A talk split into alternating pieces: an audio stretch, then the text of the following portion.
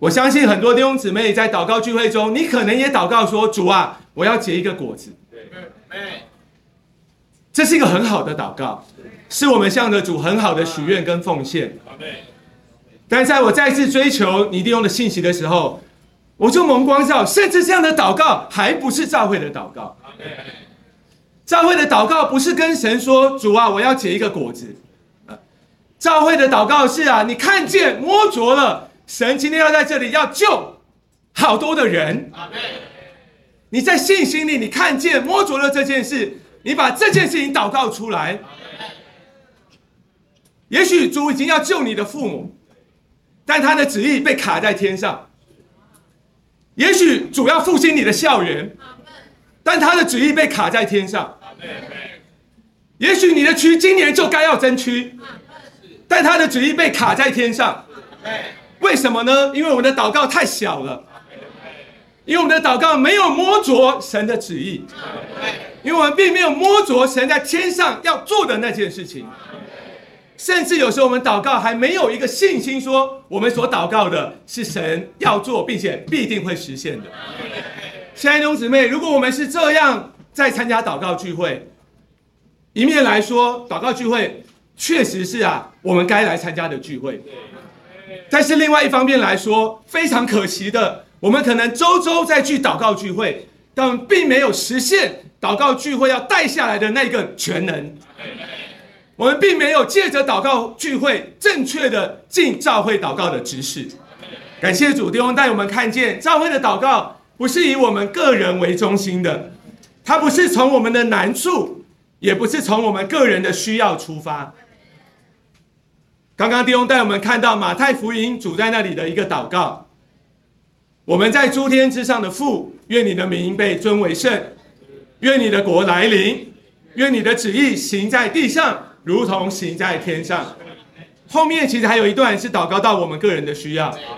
我们日用的饮食，今日赐给我们，免我们的债，如同我们免了别人的债，等等。后面是我们个人的需要。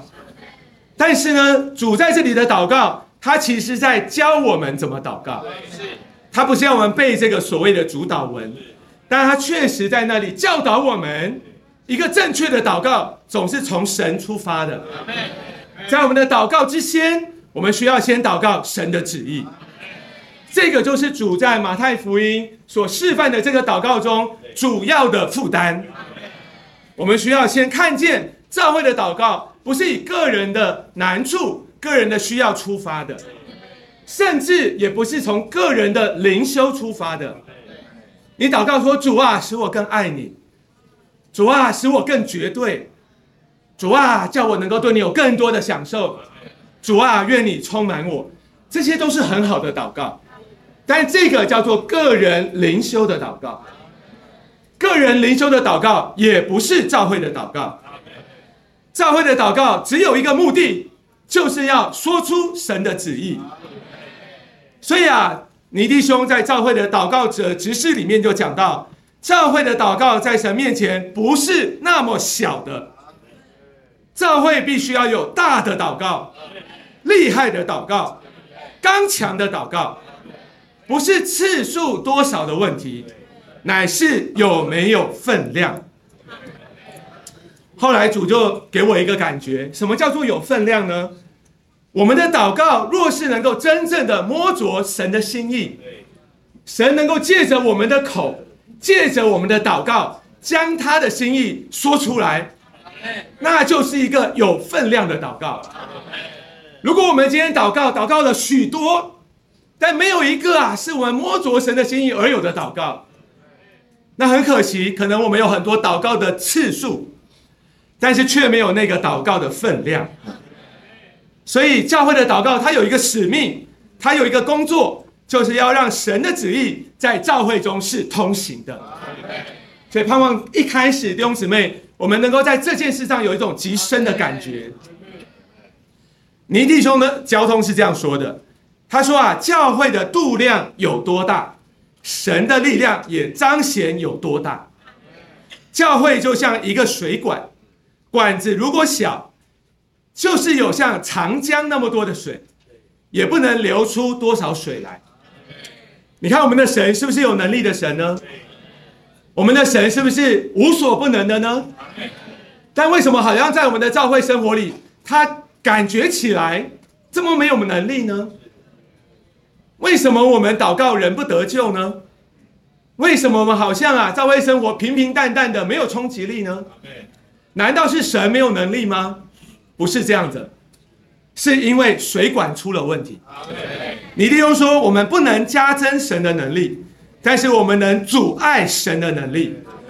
我们不能求神做他所不要做的事，但是我们能限制神做他所要做的事。接着弟兄说啊，有许多弟兄姊妹，你想想看，是不是我们平常的光景？一天到晚在那里背负重担，原因就是因为他们不祷告。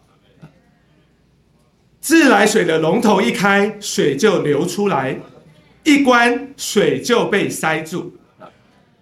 亲爱的弟兄姊妹，你知道在水水管里面哈，当它有水的时候，这个龙头啊，它如果不关，水就出不来。然后这个龙头不关，水出不来的时候，里面是很多压力的，很多重担的。但相反的，当那个水龙头打开，水释放出来的时候，是那个压力就被释放掉了。弟兄就说啊，教会祷告就像水管开放，越放压力越减轻。教会不祷告，就像水管被塞住，越过压力越重。你觉得你在教会生活里的侍奉好像有压力吗？好像常常觉得背重担吗？好像总觉得不是那么的释放，服侍起来很沉重吗？亲爱的弟兄姊妹，弟兄点出我们的需要，教会需要祷告，水龙头需要打开，要将神的旨意释放出来。教会如果进祷告的执事，就越祷告里面越觉得轻松。弟兄姊妹，你里面如果觉得重、觉得闷，这是因为你在神面前没有尽你的指示。